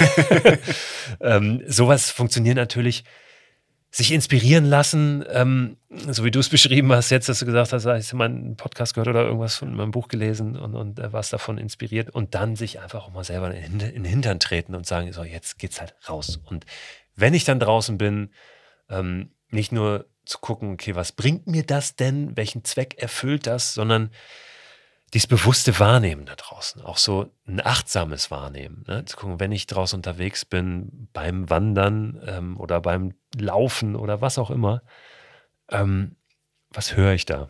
Mal die Blut also Sinnes, zu Hause lassen. Sinneswahrnehmung, ja. Wie ist das, wenn die, diese frische Luft durch meine Lungen strömt? Ja, also ohne jetzt irgendwie ins Esoterische abzugleiten, aber dieses bewusste Wahrnehmen, das ist, glaube ich, ganz wichtig, um im Nachhinein nochmal auch das wiederholen zu können und zu sagen, okay, warum wollte ich jetzt nochmal raus? Oder will ich doch lieber Netflix? Nee, weil da passiert ja das und das, wenn ich da ja. draußen unterwegs bin. Mhm. Musst du dich selber noch überwinden, rauszugehen? Also hast du diesen Moment, diese, oh, jetzt nochmal los überhaupt noch? Das habe ich auch immer wieder, ja. Ja, also ich rutsche auch schnell in den Alltag rein. Ich komme jetzt gerade relativ äh, direkt, ich bin seit drei Wochen wieder zu Hause von einer wirklich größeren Tour. Also mhm. Also ich bin bin einmal komplett durch Deutschland. Ich bin von der Zugspitze bis nach Sylt gereist aus eigener Kraft mit dem Stand-Up-Paddleboard und zu Fuß auch. Habe nur draußen übernachtet, habe also, ich glaube, 54 Nächte waren es, in meiner Hängematte draußen geschlafen, war acht Wochen lang nur draußen. Und jetzt bin ich halt seit drei Wochen auch wieder in meinem Alltag, der sicher ein bisschen anders aussieht als der Alltag anderer Menschen. Vielleicht ist da ein bisschen mehr draußen auch dabei. Aber ich bin trotzdem so voll drin wieder in diesem, also fast wie so in so ein Loch gefallen, ja. Ne, wo ich jetzt auch denke, so ich komme da schwer wieder raus. Ich habe das auch immer wieder. So. Aber natürlich weiß ich auch darum, wie das ist und da draußen, äh, also wie, wie diese Wahrnehmungen sind. Und ähm, alleine schon das Schlafen in der Hängematte, da werde ich mir wahrscheinlich in den nächsten Tagen irgendwann das Ding wieder auf die Terrasse hängen, ja, weil das einfach äh, grandios ist. Ich schlafe in der Hängematte viel besser als in meinem Bett. Ah, das ist interessant. Also tatsächlich, ähm, wie war das für dich, als du wieder rein bist? Weil äh, wir hatten das mal, äh, wir haben in, äh, tatsächlich in Neuseeland drei Monate gecampt. Und wir waren irgendwann, und das war leider, was heißt leider, wir hatten eigentlich geplant, wir machen es im neuseeländischen Sommer, mussten aber aus gesundheitlichen Gründen dann, wie auch immer, andere Geschichte, re relativ früh nach Neuseeland. Und ähm, das war dann so, ja, Januar, Februar Wetter ungefähr. Also sehr kalt. Und äh, zum, zum Ende der Zeit, nach so zweieinhalb Monaten, waren wir im Kino einmal und danach in einem Café. Und dieses das erste Mal reinkommen in etwas, ich habe so Hitzewallungen bekommen und war nach einer Dreiviertelstunde so fertig, wie wenn du an so einem Sonntagnachmittag spazieren gehst, in der Kälte. Also du kommst von, von drin, gehst raus, eine halbe Stunde spazieren und kommst rein und denkst so, boah, bin ich fertig. Kennst du diesen Moment? Ja, total. Ja? Und total. genau dieser Moment, der war quasi umgekehrt, als wir drin waren und dann rausgingen, fühlten wir uns plötzlich wieder Mhm. Das, das, als könntest du wieder durchatmen. Ja, ja genau. Und war das für dich ähnlich oder ja. war, das, war das anders? Ja, also da musste man meine Frau fragen. Ähm, ich habe viele Fenster aufgerissen, so in den ersten Tagen. Und die haben mir gesagt, oh, es ist kalt jetzt hier. Ähm, nee, ich konnte gar nicht genug äh, frische Luft da, da reinkriegen ähm, in unser Zuhause. Total. Kenne ich, äh, kenn ich sehr, sehr gut. Äh, gerade auch dies, was ich, was ich schon kurz angesprochen habe, in der Hängematte schlafen, das in Bewegung sein auch den ganzen Tag. So, ich habe ähm, und darauf, es fällt mir jetzt gerade erst ein, bin ich überhaupt gar nicht eingegangen vorhin, dieses Thema mit dem Rücken. Ja. Ja. und deine Frau, die Physiotherapeutin ist, die da mal nachgefragt hatte, wie ich das wieder hingekriegt habe, den, den Beschwerden, die ich da hatte ähm, vom, vom Paddeln. Ähm, also ich habe im Alltag durchaus auch so meine, meine Baustellen jetzt körperlich, ne? also ähm, Rücken war immer so ein Thema, Knie. Ähm, und als ich jetzt unterwegs war, diese acht Wochen auf dieser Deutschland-Expedition, ähm, hatte ich null Beschwerden. So, obwohl ich mich ja körperlich sehr gefordert habe. Aber ähm, auch wenn ich morgens aus dieser Hängematte gekrochen bin, tat mir nichts weh. Und wenn ich hier morgens aus meinem Bett komme, da fühle ich mich total steif erstmal, ja. Da, da zwickt es hier und da. Und das hatte ich überhaupt nicht, als ich unterwegs war. Und das fand ich total faszinierend. Also mir ging es da, mir ging es super. Und es ist jetzt in diesem Alltag gerade, ja, fühlt sich das so ein bisschen, bisschen zugeschnürter alles an, was ja auch logisch ist. Natürlich ist unser Alltag nicht irgendwie in den Tag hinein. So. Ähm, aber ich kann das sehr, sehr gut nachvollziehen, was du gerade beschrieben hast. Dieses nach drinnen kommen und äh, ja, alles, alles zieht sich zusammen. Und das ist aber, glaube ich, ganz wichtig, mal diesen, diese zwei Welten auch mal wieder überhaupt zu erleben. Ja, und nicht zu ja. denken, hey, dieses, dieses drin, dieser Alltag, das ist unser Leben. Ja, und so sieht halt heute ein Leben aus. Das, das, das muss es nicht ja, nur. Ja, klar. Und ähm, wir, wir Menschen, wir sind ja Natur. Und wir, wir begreifen die Natur oft ähm, eher so als Kulisse oder als irgendwie so was anderes, wo man mal zu Besuch geht. Aber wir gehören ja dazu eigentlich, so von unserer DNA, evolutionär. Und darf das mal wieder zu erleben und zu spüren, ähm, was das mit einem macht. Ich glaube, das tut jedem gut. Und ich kann mir schwer vorstellen, dass man das danach, wenn man das so ähm, gespürt hat, erfahren hat, völlig außer Acht lassen kann wieder und sagen kann, nö, ich gehe jetzt einfach wieder zurück und äh, ich lebe wieder mein Drinnenleben. Und das ist fein. Und von da aus kommen wir wirklich zu, glaube ich, mit einem sehr schönen Übergang zu Punkt 3. Ja. Und, zwar, und zwar ist Punkt 3 nämlich, das Wetter ist schlecht. Ja. ja, Klassiker. Ne? Äh, das ist es ja nun mal oft auch in Deutschland ja. und äh, hier in Hamburg sind wir auch äh, mit Regen durchaus äh, bewandert. Ja, ähm, Wetter ist schlecht kann ich auch nachvollziehen, geht mir auch manchmal so. Es gibt den schönen Spruch natürlich, es gibt kein schlechtes Wetter, nur schlechte Kleidung, ist ein bisschen ausgenudelt, stimmt aber. ja, das ist leider wahr. Ja, ähm, also wenn man vernünftige Klamotten hat, dann äh, bleibt man da draußen auch trocken und kann eine gute Zeit haben. Vor allen Dingen gibt es viele Vorteile auch, wenn es regnet draußen, äh, weil ich bin viel mehr mm, alleine. Ja, also es ist viel weniger los ähm, da draußen und es ist auch nochmal, ich habe gerade eine Podcast-Folge darüber gemacht, über die verschiedenen Nuancen von Regen. So, wenn ich drin bin, dann regnet es drei, vier Stunden und es ist ein Regentag. Ja. ja. und, und wenn ich draußen aber bin, dann hat es drei, vier Stunden geregnet, aber den Rest des Tages nicht. Ja. Und dann ja. hat es halt einfach mal drei, vier Stunden geregnet. Und vielleicht ähm, gab es auch in diesem Regen ganz unterschiedliche Arten von Regen. Es ist ja nicht nur, dass es einfach nur plattert und gießt und schüttet die ganze Zeit, sondern da wird es vielleicht mal ein bisschen weniger. Dann kommt der Wind mal nicht so sehr von vorne. Also du nimmst es ganz unterschiedlich und ganz anders wahr, als wenn du drin sitzt und ja, dahinter der Scheibe irgendwie die Tropfen fallen. Und ähm, das wirklich auch so zu spüren, mein Gott, ähm, in den meisten Fällen werden wir nicht groß wettermäßig hier in die Bredouille geraten. In Deutschland ist Wird man halt mal nass. Ne? Kommt nur ein Orkan ja. oder was. Ne? Ähm, ja, insofern ist es überhaupt keine Ausrede. Es ist halt einfach ungemütlich dann vielleicht ein Stück weit. Aber genau das ist ein Abenteuer auch. Ungemütlich ja. und nicht gemütlich. So, und dann, dann kommen wir im Grunde von da wunderbar auch schön zum sehr, sehr deutschen Problem ich habe keine gute Ausrüstung. ja, das ist, ich habe das jetzt gar nicht so auf dem Zettel. Das ist schön. Äh, ich, ich überrasche mich jetzt auch mit diesen Punkten ein Stück weit, welche ich da genau aufgeführt habe. Nicht die richtige Ausrüstung, ja klar. Ähm, ich habe keine Gore-Tex-Jacke. Ich genau, kann wir nicht in ja, den Wir müssen Regen. ja erstmal sonst was äh, uns zusammenkaufen oft, bis wir dann mit etwas anfangen können. Natürlich sind das Ausreden. Ähm, ich sage manchmal, je schlechter die Ausrüstung, desto größer das Abenteuer, ja. Oder desto schneller bist du drin. Wobei das natürlich auch ein bisschen differenziert differenziert nochmal aufgedröselt werden muss. Wir sollten jetzt nicht, äh, was ich nicht, mit äh, Flipflops eine hochalpine Tour machen. Ja, das ist klar, also der gesunde Menschenverstand sollte schon immer bei uns bleiben. Aber natürlich können wir auch mit einem Klapprad nach Berlin fahren. Ja, und nicht mit irgendeinem tollen Rennrad funktioniert auch, dauert dann länger. Ja.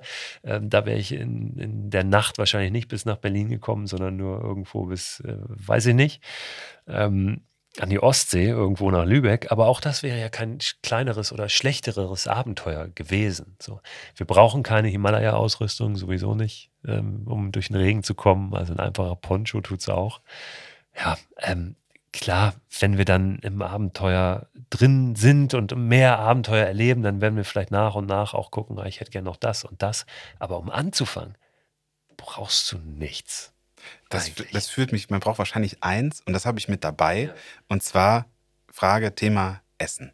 Ja. Ähm, und zwar, ich habe, jeder unserer Gäste ähm, bekommt immer den viel Schönes dabei Beutel mit ein paar Goodies und es ist meistens etwas zu essen, äh, weil wir da alle drüber uns verständigen können. Ich habe das hier jetzt mal für dich dabei und du kannst quasi so ein, so ein Live-Unboxing machen. Okay, wenn ja, du so möchtest. Ähm, schau mal rein. Thema Essen, da bin ich jetzt gespannt. Couscous würde ich mal vermuten. Pass auf. Nüsse. Ist es, ist es die Reproduktion einer deiner Reisen? Mal gucken, ob du drauf kommst, welche. Nusskernmischung sehe ich hier als erstes. Wir sagen nicht von wem. Eine Nusskernmischung. Pass auf. Was haben wir dann? Das Eine ist der, Karte, ist der Merch, Karte genau. Klassischer genau. Merch ist immer dabei. So, den legen wir mal hier beiseite und gucken, ob ich da noch irgendwas unter den Tisch kehre. Zarte Filets vom Hering. Ja. In der Dose. In Eier-Senfcreme. Das, das konnte ich, ich stand dann tatsächlich davor und dachte mir, was, ich habe noch nie in meinem Leben ein, ein Heringsfilet gegessen. Damit kriegst du mich wirklich, man kann mich eher jagen. Fisch, aber, Fisch aus der Dose, ja, auf jeden Fall. Also solange der, da muss man mal ein bisschen drauf achten, aber das ist dieser hier natürlich ähm, auch nachhaltig gefangen ist. ich habe mir Mühe gegeben, kann man, ehrlicherweise. Kann man das mal machen, das, was ich. Rewe, das, was so, der Rewe hergab. Alles gut. Und Genau, du sagst es, Rewe Bio-Bananen. Drei Bananen, pass auf, eine Dose zarte Heringsfilets. Dann haben wir eine Nusskernmischung ohne Rosinen, das ist genau mein Ding. Und Riegel. Das war alles, was du dabei hattest. Riegel. So, so hast du es zumindest geschrieben. Ähm, das ist jetzt für mich gar nicht so einfach, weil das ist so ein Setup, das hätten jetzt viele äh, Unternehmungen sein können und viele Mikroabenteuer. Standard, Standardabenteuer, ja. genau, das ist so ein bisschen die, die äh, wie sagt man, die Notration. Manchmal werden ja auch so Rationen jetzt mittlerweile verkauft, ja, auch an, an viele ähm, Prepper, ja, und wahrscheinlich auch einige aus der Querdenker-Szene mittlerweile, die denken, ja, jetzt muss ich meinen Keller irgendwie voll machen. Und da gibt es dann ein Paket, da ist alles drin, was man für einen Tag braucht und so könnte das aussehen hier. Ähm, ja, weiß nicht, Helgoland? Ja, ja? exakt, ja, gut, wunderbar. Haken Helgoland, dran. yes. Ähm, genau, mit dem Stand-Up-Paddleboard nach Helgoland. Das war, ist ja auch fast schon eine kleine Expedition, ne? Mhm. weil das wirklich, das hat noch nie jemand gemacht, vorher. Auch nachher, glaube ich, nicht. Ähm, weil da gehört schon einiges dazu. Ich hatte auch ein Begleitboot, also das ist jetzt logistisch schon noch ein bisschen aufwendiger, weil wenn du jetzt die Insel nicht triffst, ja, Helgoland nicht erreichst, wegen irgendeiner Strömung, dann ist das nächste England. Und dann, das machst du dann doch nicht in einem Nachmittag. Da wird es ne? dann schon ein bisschen, ja. bisschen prekär. Ja, aber ich ähm, hatte diese Idee, ich möchte gerne nach Helgoland paddeln mit dem Stand-Up-Paddleboard. Ähm, ganz viele Leute haben mir gesagt, eigentlich alle, das geht nicht, kannst du nicht, schaffst du nicht. Ähm, ich habe da aber dran geglaubt, dass es funktioniert und ich habe zwei Anläufe gebraucht. Die erste, der erste Anlauf endete mit Rückenproblemen, das hattest du vorhin schon kurz angesprochen und dann ein Jahr später habe ich es dann nochmal versucht, recht spontan, und es hat dann funktioniert. Und ich habe das geschafft, nach Helgoland zu paddeln, was großartig war. Und in der Tat hatte ich sehr wenig dabei zu essen. Ja, bisschen, bisschen Fisch aus der Dose, Nüsse, Riegel, Bananen. Also Bananen sind wirklich was, so eine Staude Bananen habe ich immer, auch jetzt wieder bei meiner Deutschland-Expedition, bei dieser Acht-Wochen-Tour, immer auf meinem Board gehabt. Eine Staude Bananen. Liebe ich, die Dinge. Wie, wie ernährst du dich denn grundsätzlich gerade dann, ähm, wenn man sagt, also 48 Stunden, 72 Stunden, das ist ja was, wo man sagt, das kann man ja auch mal so aushalten oder man isst mal einen Tag auch nichts. Aber ähm, bei zwei oder drei Tagen musst du ja schon irgendwas dabei haben. Ja. Nimmst du das mit oder kehrst du dann ein? Ganz unterschiedlich. Also oft äh, habe ich Sachen dabei, habe einen kleinen Kocher dabei und, und mache mir dann auch mal was warm. Manchmal mache ich mir auch nichts warm, wie jetzt in diesem Fall hier ähm, bei Helgoland, weil da, da, wollte ich einfach aufs Gewicht achten. Habe gesagt, Kocher nimmst du nicht mit. Und naja, du kommst ja dann oft noch mal auch irgendwo vorbei an einem Laden oder so und kannst dir eben ein paar Bananen holen oder eine Tüte Nüsse. Und das musst du gar nicht unbedingt immer alles mitschleppen. So, das kannst du dir irgendwo unterwegs besorgen. Also manchmal ist es auch recht pragmatisch gedacht. Und genau aus dem Grund kann es auch sein, dass ich dann mal irgendwo einkehre. Ja, also das ist jetzt nicht so, das ist keine meiner Regeln, dass ja. ich nirgendwo einkehren darf. Weil da gucke ich halt einfach, wie, wie mache ich's. Ähm, aber ich mache mir auch gerne mein eigenes Zeug. Und wenn ich was koche, dann am liebsten Couscous. So, weil Couscous den großen Vorteil hat, der muss nicht wie Nudeln oder Reis eine Zeit lang wirklich kochen im Wasser, sondern du brauchst nur einmal heißes Wasser und das gießt du drauf auf den Couscous, wartest äh, zehn Minuten und dann ist er fertig. Also es Ah, spart ja, Energie. stimmt eigentlich. So. Und Ja. du musst nicht so lange, so lange warten. Und das mache ich dann mit, was weiß ich, Gemüse, Frischem, was ich dabei habe. Oder ja, im Zweifel hier auch noch Fisch aus der Dose dazu, ja, was gerade so kommt. Oder zu, morgens kannst du auch so, ein, so einen schönen Riegel hier, so einen Sportriegel, kannst du dann in das Couscous noch vom Vorabend, ja, zum Frühstück. Mm. Also es gibt durch eine Banane noch reinschneiden. Also man muss da auch ähm, ja vielleicht ein bisschen kreativ werden. Aber ja, ähm, ich versuche das einfach zu halten, was ich dabei habe. Aber man kann auch, ich glaube, in der Nutshell, ne, man kann auch gut essen auf solchen Reisen. Ja, total. Total. Ja, also das, das ist überhaupt, also auch das sollte keine Ausrede sein. Ich glaube, die taucht hier wahrscheinlich nicht auf. Genau, ich finde nichts zu essen.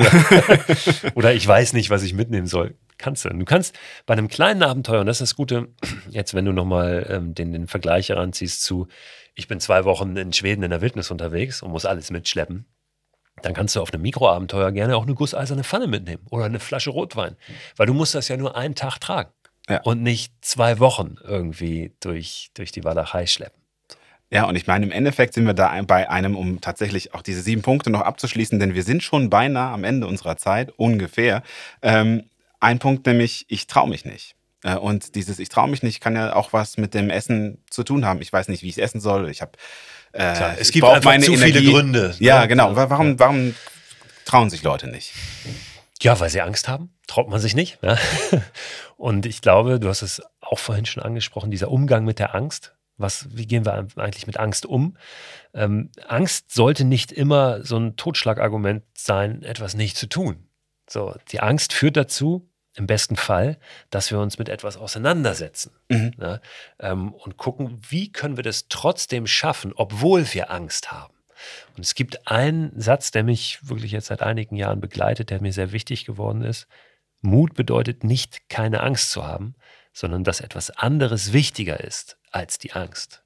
Also ich, ich vermute irgendetwas in dem, was ich da machen will, also hinter der Angst, was mir so viel gibt, dass es wertvoller ist als diese Angst. Also dass es wichtiger, mir wichtiger ist als diese Angst. Ja.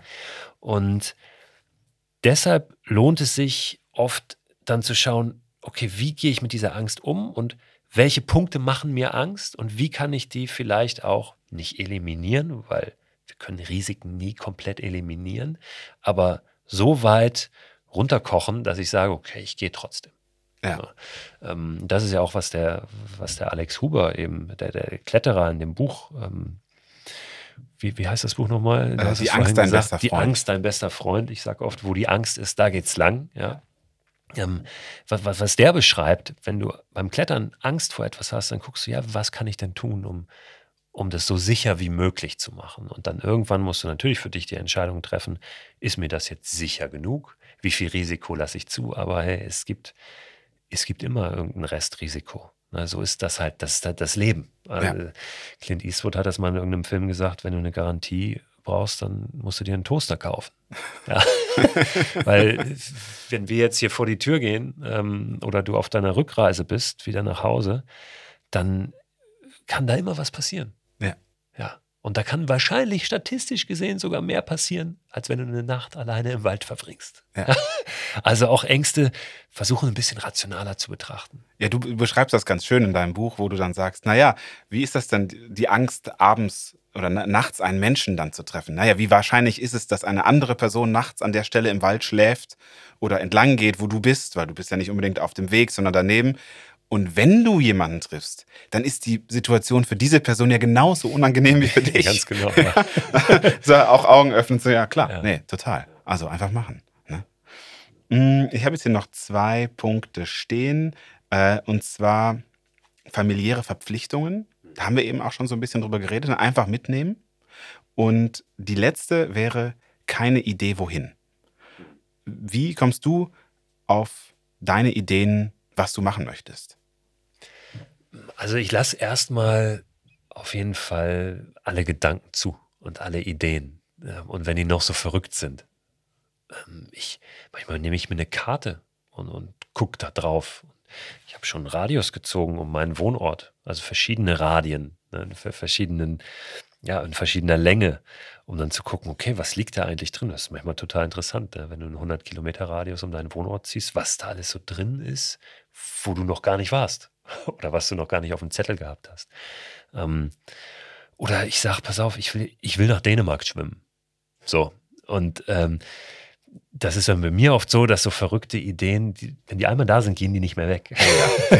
Bekanntes und, Problem, ja. Und dann muss ich äh, halt gucken, wie kann ich das möglich machen? Und obwohl sich das jetzt erstmal sehr groß anhört, nach Dänemark schwimmen, na, wieder nach so einem Gewaltakt, kann sich dann manchmal zeigen, dass das in, wie in dem Fall gar nicht so schwer ist. Es gibt eine, eine Stelle an der Flensburger Förde, da sind es nur zwei Kilometer von Deutschland nach Dänemark, weil das Südufer deutsch ist und das Nordufer der Flensburger Förde dänisch. Ja, und das habe ich gemacht. Ähm, und das war halt einfach irgendein verrückter, blöder Anlass, irgendeine Idee. Aber es geht ja, und auch das haben wir schon besprochen, dann um das, um das Unterwegssein, um das Machen, um das Erleben. Und da kann keine Idee bescheuert genug sein oder zu bescheuert sein. Ne? Ähm, lass uns das mal machen. Äh, einfach quasi ja. äh, für, so für uns. So wir, wir ja. äh, vereinbaren jetzt, wir treffen uns in, sagen wir, in zwei Wochen am Wochenende, Samstagvormittag. Ähm, was machen wir? Also, äh, worauf hast du Lust? Machen wir es allein oder machen wir es zusammen? Ja, wir können ja sagen, wir machen es zusammen. Jetzt ja, sind wir, du bist in Köln, ne? Ich bin in zu Köln, Hause. genau. Ja. Ich bin in Hamburg zu Hause. Ähm, ich habe einen Freund, äh, der, der lebt in Köln, mit dem habe ich sowas auch schon gemacht. Ja. So. Ähm, ist die Frage, wo würden wir jetzt anfangen? Würden wir für uns mal gucken, wie wollen wir unterwegs sein? Also wollen wir, wollen wir wandern? Wollen wir Radfahren?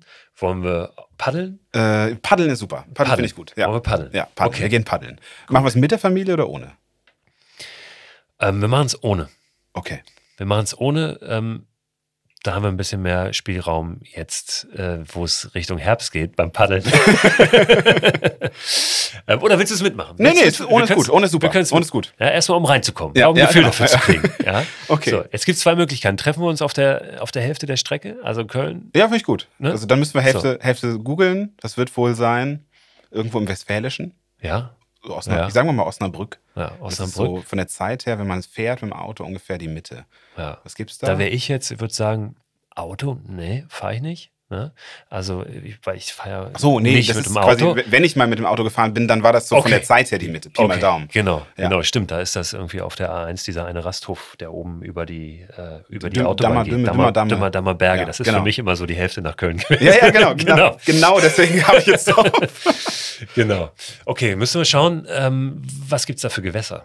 Äh, also ich weiß, es gibt alle Nase lang irgendwelche Kanäle. Mhm die, äh, ich habe eine Zeit lang in Münster gelebt und da weiß ich von links nach rechts, äh, ich glaube, oh nee, keine Ahnung, wie die Kanäle alle heißen, aber da gibt es Kanäle, da gibt es bestimmt ja. auch einen Fluss. Weser-Ems-Kanal und ja, sowas, genau, ne? sowas, so da ja. die Ecke, genau.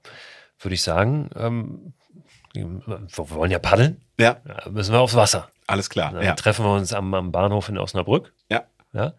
Und äh, was haben wir dabei? Womit wollen wir paddeln? Hast du irgendwas, womit du, du paddeln kannst? Also ich bin äh, ehemaliger Ruderer. Ja. Ich bin also Leistungsrudern früher betrieben. Äh, deswegen ähm, äh, tatsächlich so einschränkend muss ich sagen, als Ruderer hat man die Kanuten immer gehasst. Das war aber einfach nur, genauso wie Kölner Düsseldorfer nicht mögen, so ein Ding. Ich habe dann irgendwann angefangen, Kanu zu fahren, eben in Kanada, wo man dann so, so über den Yukon gepaddelt und so.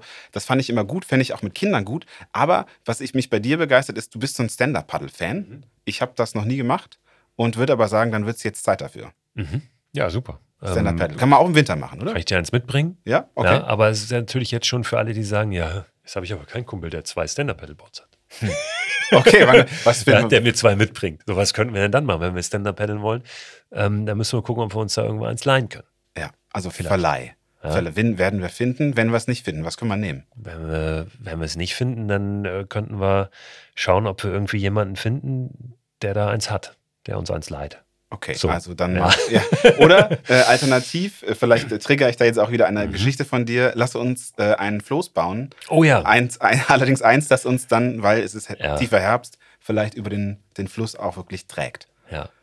Da, das können wir machen. Das ist schon ein ziemlich großes Abenteuer, weil da musst du natürlich, und das ist vielleicht auch ein Punkt, gut, dass du das jetzt ähm, nochmal so sagst oder dass ich über die da hintenrum nochmal so drauf komme. Das ganze Thema Naturschutz, ja. Ähm, wir können natürlich jetzt nicht irgendwo einfach uns so viel Holz holen oder hauen, dass wir wirklich ein Floß hinkriegen, was uns beide plus Gepäck trägt. Da brauchst du richtig viel Holz. du, du sprichst da aus Erfahrung, ja? Und das, ja, also wir haben mal ein Floß gebaut, ein kleines für unser Gepäck. Das war im Sommer, das haben wir dann durch einen Vulkansee gezogen. Ja, ähm, aber das war schon da haben wir Totholz genommen, was eben rumlag. Ja, wir haben da nichts irgendwo abgemacht.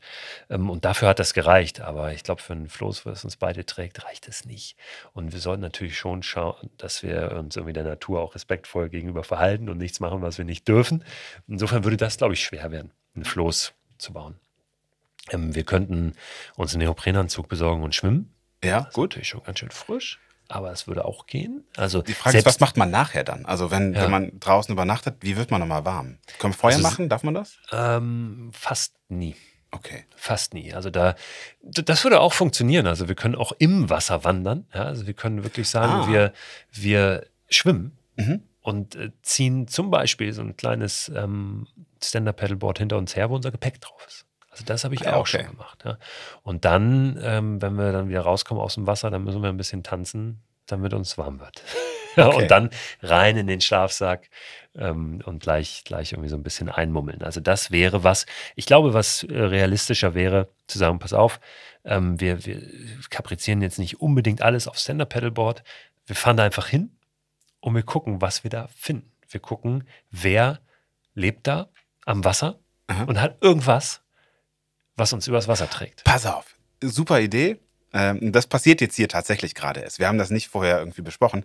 Ich habe einen Kumpel, der arbeitet in einem Industrieunternehmen und die haben unheimlich viele Sachen einfach da, die sie am Ende der Woche wegtun müssen. Das ist Holz, das sind aber auch Kanister und anderer Kram. Und daraus können wir garantiert irgendwas bauen, das uns trägt. Den rufe ich an und sage dem, er soll an dem, dem Punkt da sein, mhm. bringt uns Kram mit, den wir nicht wissen und daraus bauen wir was. Großartig. Ja, Super. Ganz okay, genau. damit haben ja. wir unser Abenteuer. damit haben wir unser Abenteuer, ja. Super. Und ich finde, das ist ein wunderbarer Schluss. Vielen Dank, dass du da warst, beziehungsweise ich bei dir war und wir das hier so machen konnten. Äh, ich hoffe, es hat euch Zuhörende inspiriert, auch mal rauszugehen und einfach was zu machen. Ja, vielen Dank. Vielen Dank äh, für das Gespräch. Hat mir viel Spaß gemacht. Und ja, ich wünsche natürlich auch allen eine gute Zeit da draußen raus und machen. Ja. Vielen Dank, dass ihr zugehört habt. Und wie gesagt, ich hoffe, ihr konntet etwas mitnehmen. Ähm, ich weiß auf jeden Fall jetzt, ich habe zwar nur noch einen Tag hier in Hamburg, aber ich werde gleich irgendwo hinlaufen und irgendwas Schönes machen. Danke, dass ihr zugehört habt. Und wenn es euch gefallen hat, dann könnt ihr ja auch ein Supporter oder eine Supporterin werden von diesem Podcast, damit ich ihn auch weiter so betreiben kann. Ich habe tatsächlich für nächstes Jahr auch etwas geplant, etwas Großes und ich sag's jetzt einfach, weil ich hab's noch nie gesagt und genau das ist ja der Punkt, ne? Dieses einfach machen. Ich möchte eine große Reise machen, um auf der Reise Menschen zu interviewen und zu ihren Beweggründen zu fragen. Wohin? Weiß ich noch nicht genau. Ich habe so zwei, drei Dinger im Kopf, aber es soll so eine Woche gehen, eine schöne Reise von A nach B und auf dem Weg Menschen treffen und mit ihnen Gespräche führen. Du hast gerade gesagt, Beweggründe. Beweggründe für was? Also wenn du Menschen interviewst und sie fragst nach ihren Beweggründen, Sag mir nochmal Beweggründe für was, um was zu tun. Okay, wir, wir sprengen jetzt möglicherweise hier den, den, den Abspann, aber das ist mir egal. Ich mache die Musik nochmal aus. Äh, das ist es jetzt wert. Und zwar, ähm, tatsächlich war für mich der Punkt, dass ich ähm, gerne sowas zum, also als ein Beispiel den, den Jakobsweg ja, nehmen möchte. Ich weiß, der ist ausgenudelt und vielleicht ist das nicht der richtige Punkt. Ich habe auch schon an den E5 gedacht. Ähm, das ist ein Alpen, ein Trans, transalpiner Weg. Und ich möchte mit Menschen sprechen, die sich für solche äh, Abenteuer, in Anführungsstrichen, oder für solche Wanderungen entscheiden, weil das häufig der Beweggrund ist, ich möchte zu mir selbst finden.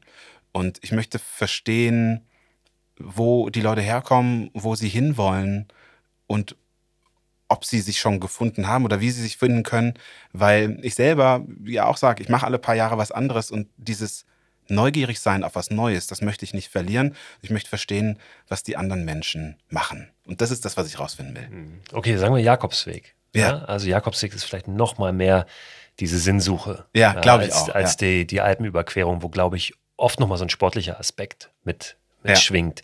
Ja. Ähm, ich glaube auch, habe auch mit Menschen gesprochen, die schon über die Alpen gewandert sind, auch auf dem E5, bei denen es auch viel um eine Sinnsuche geht. Ich glaube, ähm, das kennen wir alle, die eine Zeit lang draußen sind, dass wir, auch wenn wir einen Sinn nicht suchen, dass, dass das immer wieder kommt. Ja? Also diese, diese Fragen oder mal, mal aufpoppen. Ähm, aber ich glaube, der Jakobsweg ist dann nochmal, der, der, der ähm, ja, verdichtet das noch mehr, so das, ähm, was du gerade beschrieben hast, ne? wonach du suchst, suchst. Was wäre die, die richtige Jahreszeit, um auf den Jakobsweg zu gehen? So, jetzt nagelt du mich fest. Es ist, es ist gut, es ist, ist ein guter Punkt. Also, äh, ich würde sagen, also was heißt die, die richtige Jahreszeit, weiß ich nicht. Eine, wo es immer voll ist, auf jeden Fall. Ein Tummel, von den Menschen tummelt, ist sicherlich der Sommer. Ich finde, wenn es im Sommer zu heiß ist, ist das auch keine Lösung. Also ich hätte jetzt gesagt, so Mai im Zweifel ist ein guter Zeitpunkt, ähm, weil man irgendwo zwischen sehr, sehr voll und sehr, sehr heiß sich bewegt und ähm, aber man das trotzdem, glaube ich, gut auch im Urlaubsplan für sich äh, machen kann. Ich weiß auch nicht, wie lang es ist. Ich finde find eigentlich, äh, damit es familienverträglich ist, können es keine, keine vier Wochen sein, sondern eher ein oder zwei. Irgendwie so. Und wie gesagt, es ist noch unkonkret, aber du machst es gerade ziemlich konkret, ehrlicherweise. Ja, ist doch schön. Das ist genau das, das Ziel. Ne? Wie wärst du unterwegs? Ähm, auch, auch laufen, zu ja, Fuß. zu Fuß, unbedingt. Also ich glaube auch, du siehst ja hier ich, das äh, Audiokommentar, äh, ich komme mit einem großen Reiserucksack, aber da ist leider nur mein Audio-Equipment drin. Glücklicherweise habe ich es jetzt heute nicht gebraucht, weil wir hier in deinem Podcast-Studio sind. Aber ich würde es wirklich so machen, es gibt so Ansteckmikros von Rode oder Rode, wie auch immer sie heißen, die nehmen sogar intern auf mein, mein Notebook dazu und dann war es das. Und dann kann man über den Tag drei, vier, fünf Stunden aufnehmen, ist abends sichern und ist ja. am nächsten Tag wieder dabei. Ja. Und dann wahrscheinlich ähm, von Santiago de Compostela äh, quasi in die falsche Richtung. Ne? Ach, das wäre ja interessant. Ja Weil wenn du nur eine Woche hast, ist ja die Frage, wo, wo triffst du auch die Menschen? Ja, ne?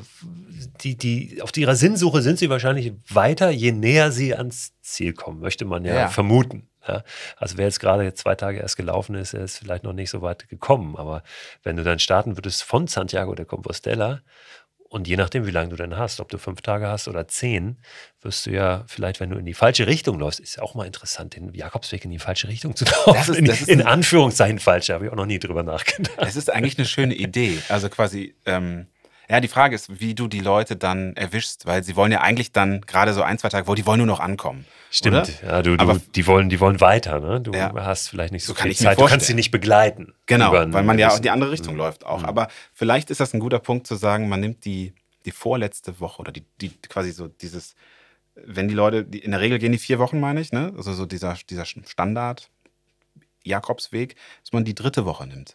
Ja, dann haben sie zwei Wochen schon Zeit gehabt und man selber kann sie dann begleiten, wo sie schon mehr wissen, aber sie noch nicht so in diesem, ah, ich muss da jetzt unbedingt ankommen Modus sind. Ja, vielleicht ist das ein guter Punkt und vielleicht kann man da auch rückwärts gehen oder vielleicht auch zwei oder drei Tage an einem Ort bleiben und immer abends die Leute abfangen. Zum Essen gehen oder zum Frühstücken gehen oder so. Ja. Ja, dreh das mal weiter. Das klingt gut. So, also genau, hier, ja, hier entsteht gerade viel. Ihr habt es, wenn ihr dran geblieben seid, über das Outro hinaus, dann seid ihr jetzt da. Äh, Christo, ja, vielen Dank. Das also, war jetzt ein Geschenk. Ja, sehr gerne. Ich wünsche dir natürlich damit viel Erfolg mit dem Projekt, aber mit allem anderen auch. Und oft ist das ja so. Es, es ist ja, wie das, um jetzt nochmal auf einmal groß zu werden, wie das ganze Leben, ist auch das ja ein kreativer Prozess. Ja, und auch ein kreativer Prozess hat ja oft nicht schon ein Ziel. Wir wissen noch nicht, wie das aussieht, das fertige Ding. Ja. Aber wir wissen, welche Kriterien das erfüllen soll. Ja? Und dann fangen wir an und entwickeln was und dann gucken wir drauf, erfüllt es die Kriterien schon oder nicht und dann machen wir weiter. Ja, und ähm, deswegen äh, so viele Leute, die ich, die ich kenne, die sagen, ich möchte eigentlich will ich mich verändern, ich will einen Schritt in irgendeine Richtung gehen, ich weiß aber noch nicht genau wohin. Und das ist kein Grund, nicht anzufangen. Ja, ich glaube, wir wollen nur nicht hinter das zurück, was wir gesagt haben häufig. Ne? Trauen uns nicht zu sagen, nee, hat nicht geklappt. Und deswegen sprechen wir es nicht aus und dann passiert es auch nicht. Ne? Und ja, das ist genau, genauso. Ja. Und, ja, du, und, du hast es jetzt ausgesprochen, also du hast einen Schritt ja. gemacht. Ja. und das ist gut. Das ist gut. Das äh, funktioniert auch für mich sehr gut und äh, ja, wünsche dir dabei viel Erfolg und kann natürlich auch alle, die zuhören, nur ermuntern, ähm, wirklich mal auch Sachen auszuprobieren. Ähm, das ist auch einfach mal zu sagen, ich mach mal, ich tu mal eine Woche so, als hätte ich mich schon verändert, als hätte ich den Schritt schon gemacht, als wäre ich jemand anders. Ja? Ja. Nur, mal, nur mal ausprobieren, eine Woche oder einen Tag. und dann nächsten Tag wieder nicht und immer abwechseln und dann ja. mal zu schauen, welche Tage waren eigentlich besser. Ja, also so ein bisschen was Spielerisches wieder reinkriegen und auch Freude zu entwickeln an der Veränderung. Weil für viele ist Veränderung einfach immer sowas wie, boah, wir müssen uns verändern. Ja. Mist. Weil ähm, sonst kommen wir ja nicht mehr mit, ja. Äh, sonst bleiben wir auf der Strecke. Und äh, natürlich, wenn sich was verändert, dann ist der Status quo vielleicht nicht mehr gegeben. Ja, aber da Lust drauf zu entwickeln und zu sagen, ich, ich freue mich da drauf, weil ey, ich, ich werde da so viel an mir entdecken ja auch und ich werde mich so persönlich weiterentwickeln. Ähm, ja, äh, in eine Richtung, die, von der ich vielleicht noch gar nicht ahne, dass ich da, dass ich da hin kann oder was ich da alles erleben, was ich sehen kann, was ich entdecken kann. Und das ist eigentlich auch, auch mir so wichtig, diese Begeisterung weiterzugeben für, für das Neue. Ja, und weißt du was? Da entdecke ich mich jetzt so alleine, wo du es so sagst, schon so wieder. Wir waren 2013 im Urlaub in Kanada, im Yukon, haben da den Yukon bereist. Und währenddessen dachten wir, boah, das kann es jetzt noch nicht gewesen sein. Wir hatten eigentlich vor, schon Jahre vorher auf eine Weltreise zu gehen. Dann verstarb plötzlich, urplötzlich meine Mutter. Und ähm, da konnten wir natürlich erstmal nicht weg. Also das konnten wir jetzt weder meinem Vater noch meinem Bruder antun, einfach plötzlich aus der Welt zu sein, gefühlt. Und, aber dann war das nochmal so, nee, das wollen wir jetzt machen. Und wir kamen wieder und haben in der Woche danach einfach allen erzählt, dass wir auf Weltreise gehen. Wir wussten nicht wann, wir wussten nicht wohin. Wir haben das dann einfach gesagt und dann wurde es wahr. Dadurch, dass wir es gesagt haben. Und wenn man das mitnimmt aus diesem Podcast, dann wäre ich froh. Also in der, ich sag schon fast in der Hoffnung, dass wir jetzt dadurch viele Hörerinnen und Hörer möglicherweise vorerst verlieren, weil die sich jetzt erstmal um andere Dinge kümmern, äh, sage ich danke, Christo. Es war ein Traum. Es hat wunderbar viel Spaß gemacht. Vielen Dank fürs Zuhören. Ich danke dir.